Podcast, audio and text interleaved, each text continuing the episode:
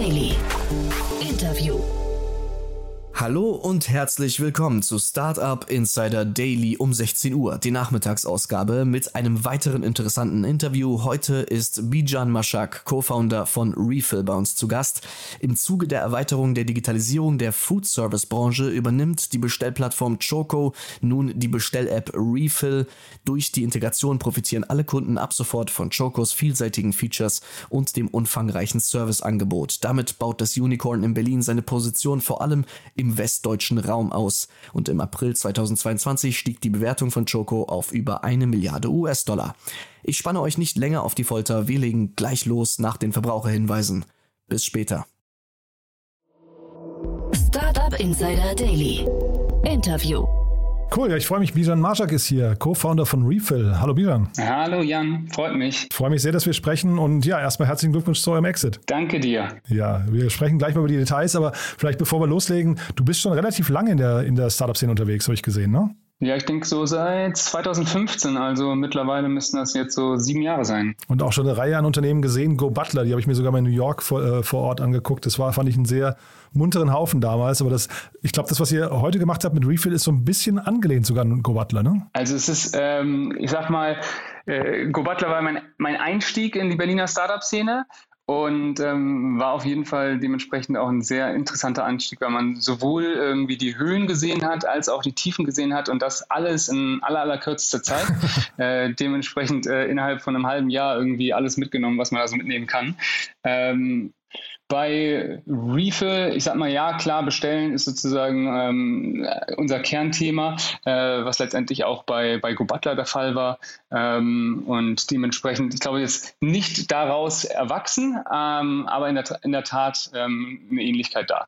Genau, ich habe es nur, als ich gesehen habe, Go Butler, habe ich gedacht, ah, das macht Sinn, weil so ein paar Ähnlichkeiten halt eben, also Go Butler damals eine sehr gehypte Concierge-App, hat sich das, glaube ich, genannt. Ne? Ähm, äh, und dann, glaube ich, kam die App nicht so ganz hinterher und dann gab es irgendwie, ähm, weiß nicht, wie du es gerade sagst, ne? ging eine schnelle Achterbahnfahrt, ist dann ziemlich schnell verpufft oder nee, ist, glaube ich, an Amazon verkauft worden. Habe ich es richtig in Erinnerung? Ich weiß gar nicht. Genau, also ich glaube, äh, ist an Amazon verkauft worden. Äh, interessanterweise, ich habe selbst noch gar nicht so drüber nachgedacht. Ich habe immer gedacht, so, okay, das, was man eigentlich bei, bei Go Butler gesehen hat, ähm, und ähm, was dann aber später erst aufgegriffen worden ist, äh, sind letztendlich ähm, Quick-Commerce-Buden, also ein äh, Gorillas und Co. Also das war sozusagen etwas, was man bei Go Butler gesehen hat, dass da eine hohe Nachfrage da ist, ähm, aber von Go Butler gar nicht äh, wirklich die Logistik dafür gestellt worden ist, deswegen das gar nicht so gut anbieten, äh, anbieten konnte äh, wie die späteren Quick-Commerce-Player. Ähm, aber man auf jeden Fall gesehen hat, okay, die Nachfrage dafür ist da. Interessant, dass du das sagst, weil ich wollte es eben quasi als Beispiel nennen und sagen, Go Butler ist sowas wie heute Gorillas und Co., weil da haben wir das Gleiche. Da haben wir ja auch in der, in der wirklich Lichtgeschwindigkeit, in der, in der extrem kurzen Zeitdimension genau das gelernt, ne? Also, oder wieder gesehen, äh, totaler Aufstieg und dann jetzt Ne, ist noch kein Fall und so weiter. Mal gucken, wie es weitergeht. Aber auf jeden Fall, die Parallelen hatte ich gesehen. Ich hatte es jetzt inhaltlich gar nicht auf eine, auf eine äh, Strecke gebracht. Ja. ja also wir hatten bei Gobatler natürlich auch super viele Anfragen, ähm, wie, ja, kannst du mir mal ganz kurz irgendwie da und da eine Kasten Bier rüberschicken oder ein, sogar nur eine Flasche Bier im schlimmsten Fall, äh, was dann natürlich irgendwie weniger funktioniert hat. Aber ich glaube, ähm, genau, diese Parallelen waren da. Ja, mal gucken, wie es jetzt bei, bei Gorillas und Co. weitergeht. Also ich glaube, Nachfrage ist auf jeden Fall weiterhin da. Ob es am Ende finanziell funktioniert, let's see. Und jetzt seid ihr unter das Dach von Schoko geschlüpft und das finde ich ja auch smart, weil Schoko ist ja irgendwie auch so eine Antwort oder ein Gegenentwurf zum äh, Thema Quick Commerce, ne? Müsstest du mir jetzt mal ganz kurz erklären, was du meinst damit? Naja, also ne, wir haben da auf der einen Seite, ich, also ich finde das äh, äh, äh, Gegenentwurf deswegen, weil ja hier eben nicht dieses äh, lose Kundenverhältnis entsteht, sondern eine total tiefe Integration. Und wir sind nicht im B2C, im B2B-Markt, aber ansonsten, wir reden ja über einen Bestellprozess. Ne? Und äh, ich finde, das hat Schoko zumindest von außen betrachtet sehr elegant gelöst. Da, genau, das, da, da, gebe ich dir recht. Also das heißt, man, man sieht auf jeden Fall ähm, bei, bei unserem Geschäftsmodell, dass wenn man da einmal äh, wirklich die Lösung ist, ähm, die ein Gastronom bzw. auch ein Lieferant nutzt, dann ist man da eigentlich gar nicht mehr wegzudenken. Das heißt, dann ist man da auf jeden Fall sehr, sehr tief integriert ähm, in diese Wertschöpfungskette. Ich hatte den Daniel Karschap hier vor, ich glaube, so einem halben Jahr oder sowas mit zu, zu Gast. Das war ein super Gespräch, muss ich sagen. Und da hat man schon gemerkt, dass die eine total starke Traction haben. Jetzt erzähl doch vielleicht mal ein, ein bisschen was zu Refill und dann vielleicht, wie das dann oder warum sich Schoko für euch oder umgekehrt interessiert haben. Ja, also ähm, letztendlich 2020 ging es los. Ähm, da hat mein, ähm, mein bester Freund Josa ähm, hatte mich dann darauf angesprochen, so hey, hier in der Getränkebranche, äh, da, da geht es irgendwie drüber und drunter. Also Bestellungen werden hier immer noch allergrößtenteils äh, per Anruf ausgelöst, beziehungsweise sehr viel auch per WhatsApp ähm, oder eventuell per E-Mail. Aber Darüber hinaus gibt es hier eigentlich gar nichts. Es ist ein, ein absoluter Chaos. Ähm, und das war so der Moment, wo man gesagt hat, okay, eigentlich ganz spannend, ähm, will man sich mal genauer angucken. Äh, und ungefähr gleichzeitig, beziehungsweise halt so äh, unterm Radar, auch schon äh, einen Tick vor, waren dann halt auch äh, Schoko beziehungsweise in England letztendlich auch Eriki mit dabei, äh, die dann schon so ein bisschen in, in der Richtung ähm, gearbeitet haben ähm, und ähm, dann einen vollen Fokus in dem Moment auf die Gastronomie hatten. Das heißt, ähm, das heißt, haben letztendlich äh, viele Mitarbeiter gehabt, die zu den Gastronomien gelaufen sind, ähm, vers versucht haben, für die die Bestelllisten zu digitalisieren, ähm, sodass die Gastronomien einfach per wenigen Klicks bei ihren Lieferanten bestellen konnten.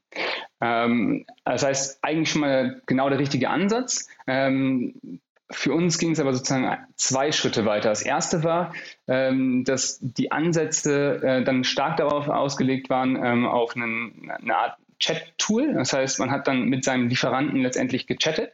Äh, für den Lieferanten hat sich das so angefühlt, so, okay, jetzt bin ich hier WhatsApp los und habe jetzt ein neues Tool bekommen, vielen Dank. Ähm, kriegt aber immer noch sozusagen die ganzen äh, einzelnen Nachrichten rein. Ähm, das heißt, das war so das, das, das eine Thema, was, ähm, was wir fanden, dass man eventuell besser lösen kann.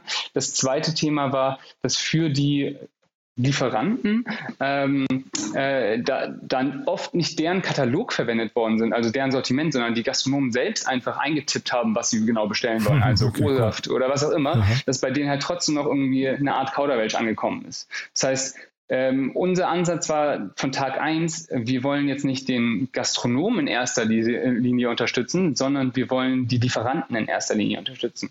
Das heißt, äh, direkt irgendwie begonnen, mit denen ähm, in Gespräche zu gehen, was denn für sie das Leben einfacher machen würde. Und, und das hat letztendlich bedeutet so, okay, es kommen bei euch also super viele Fehlbestellungen an, ähm, weil äh, zum Beispiel geschrieben wird so, ja, ich bräuchte noch drei Kisten Ginger Ale. Der, Gast, der, der, Lieferant weiß aber gar nicht, welchen Ginger Ale willst du denn überhaupt bestellen. Ähm, und dann äh, wird irgendwie eine, eine, ein Kasten Ginger Ale ähm, in 0,3 Liter Flaschen geschickt äh, und der Gastronom sagt, nee, ich wollte aber die 1 Liter Flaschen und es muss wieder retourniert werden. Äh, also so absoluter Chaos weiterhin. Das heißt, äh, für uns war es dann von Tag 1 die Frage, okay, wir müssen hier diese Kataloge bzw. das Sortiment ähm, komplett digitalisieren und statt dass der Gastronome anfangen kann, da irgendwie seine eigenen ähm, Sortiment, so eigene Listen irgendwie anzulegen, kann er von den äh, Lieferantenlisten auswählen, welche Produkte äh, dann typischerweise bestellt werden, sodass dann alles direkt Artikelnummer genau beziehungsweise Gebinde genau beim Lieferanten ankommt. Klingt aber fast trivial, oder? Ich meine, was waren denn da die Bottlenecks für euch? Das klingt ja eigentlich nach einer Sache, wenn man da einmal mit einer guten Lösung um die Ecke kommt und zumindest auf einer Seite sehr, sehr viel Sinn stiftet, Pain nimmt, also, dann ist das doch eigentlich ein, das dann ein glatter Durchmarsch eigentlich, oder?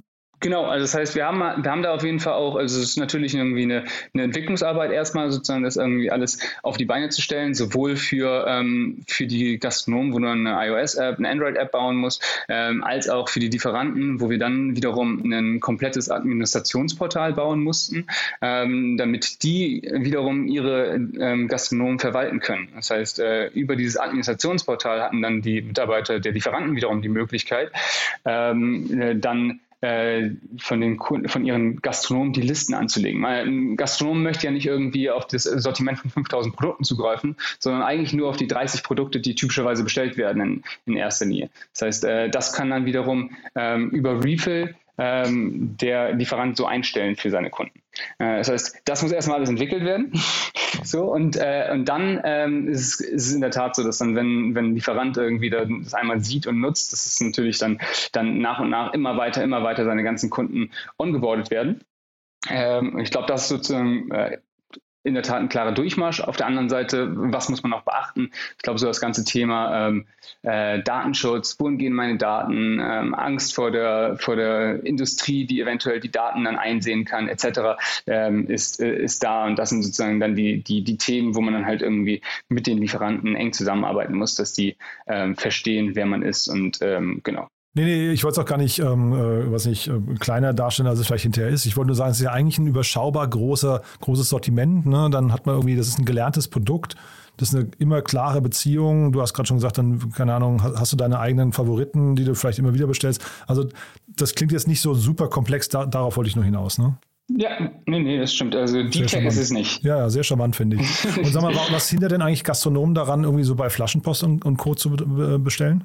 Also äh, Flaschpost ist letztendlich, das, das liegt so ein bisschen auch natürlich am, am, am Fokus von Flaschpost. Also das ist, ähm, ähm, es liegt daran, dass Flaschpost auch sehr stark einfach auf die ähm, auf die Privatkonten fokussiert ist und jetzt auch ähm, in den letzten Jahren hat man ja gesehen, dass sie dann eher darauf in, aus sind, noch weiter ihr Sortiment in die Breite und äh, mehr in, in, Richtung auch Lebensmittel ähm, auszuweiten, als jetzt ähm, auf die Gastronomie zu gehen. Ähm, glaube, hat einfach auch was mit den Mengen zu tun. Es ist dann irgendwie, ähm, wenn man eine Gastronomie beliebt, liefert, muss man dann nochmal ganz andere äh, Mengen hin und her transportieren die ganze Zeit, als jetzt momentan im Privatkundenbereich äh, der Fall ist.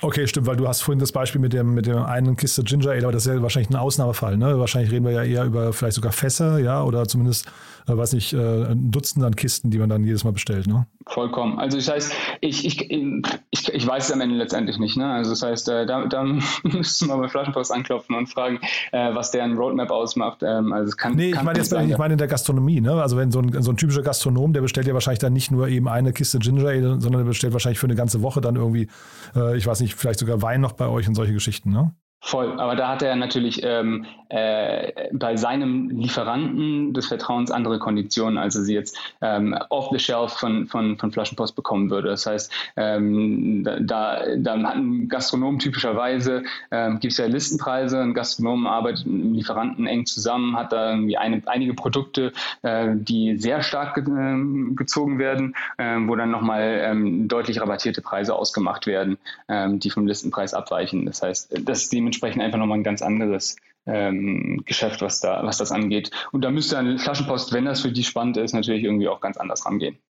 Jetzt hast du gerade gesagt, ihr wart Lieferanten äh, oder zentrisch ne, unterwegs. Das finde ich ganz spannend, weil ich habe es jetzt vielleicht nicht mehr ganz richtig in Erinnerung. Ich hätte fast gesagt, der Daniel hat damals erzählt, Sie sind äh, gastronomiezentrisch unterwegs. Ne? Ähm, ist das für euch jetzt ein äh, Schwenk oder habe ich das falsch in Erinnerung? Nee, genau. Also das heißt, ähm, das, ist, das ist in der Tat so. Das heißt, da Schoko ähm, hat einen ganz starken Fokus auf die Gastronomie.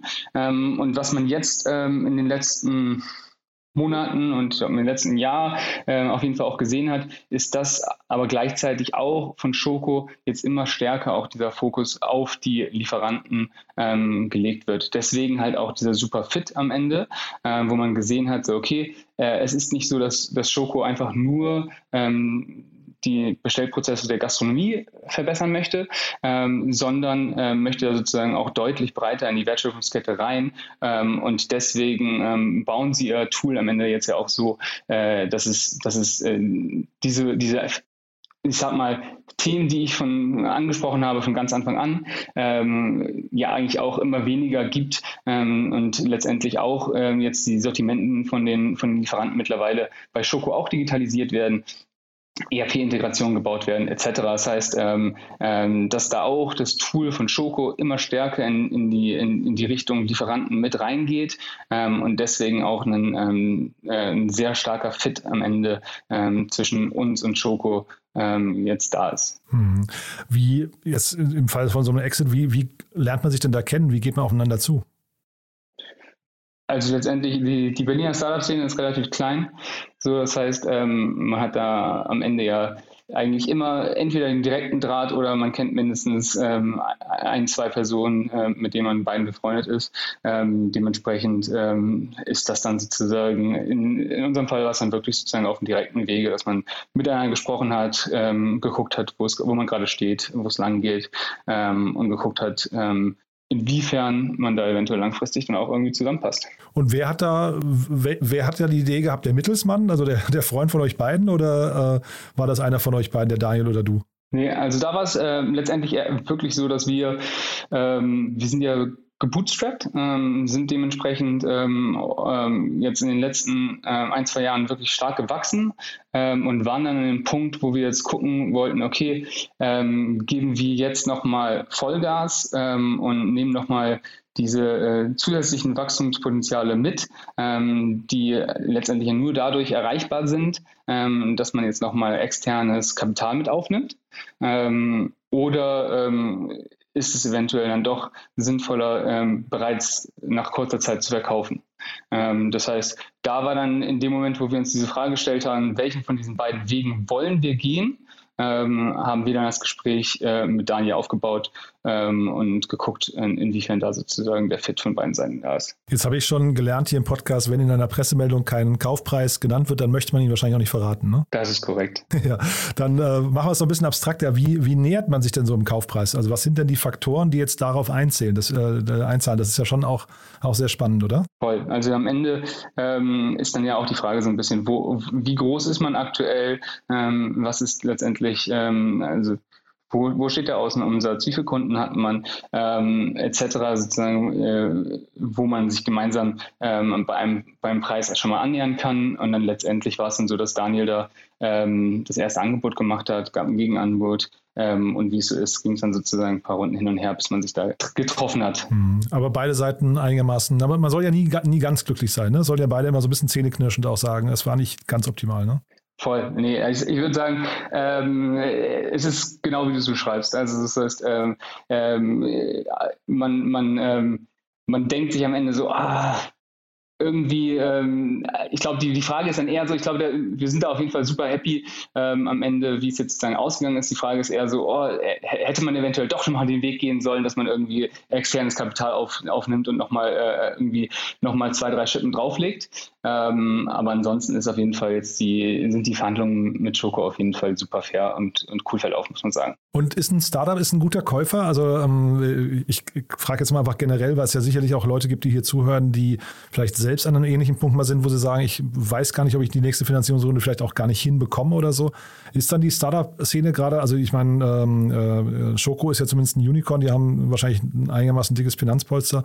Aber würdest du solche Gespräche äh, empfehlen oder würdest du eigentlich, war das jetzt eher in Glücksfall und du würdest eigentlich eher vielleicht mit, mit Corporates sogar sprechen in der Regel? Also ich, ich denke, ähm, beides auf jeden Fall möglich. Corporates wird ähm, höchstwahrscheinlich eine deutlich längere ähm, äh, Verhandlungen geben, die sich über Monate oder eventuell sogar Jahre am Ende ziehen werden. Ähm, das heißt, ich glaube, da natürlich ist es was anderes ähm, bei einem Startup, äh, was da die Geschwindigkeit in solchen Gesprächen angeht.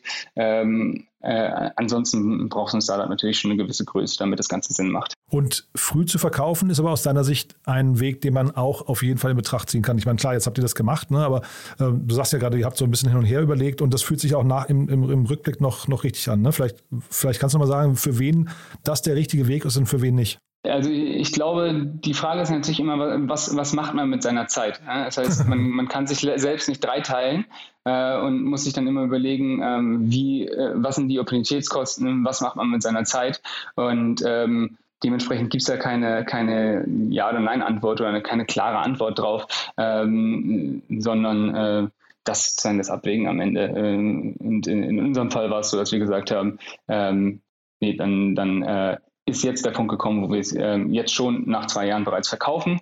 Ähm, und ähm, genau, andere Leute hätten es eventuell anders beantwortet. Und dann apropos, was macht ihr mit eurer Zeit? Wie geht es denn jetzt weiter?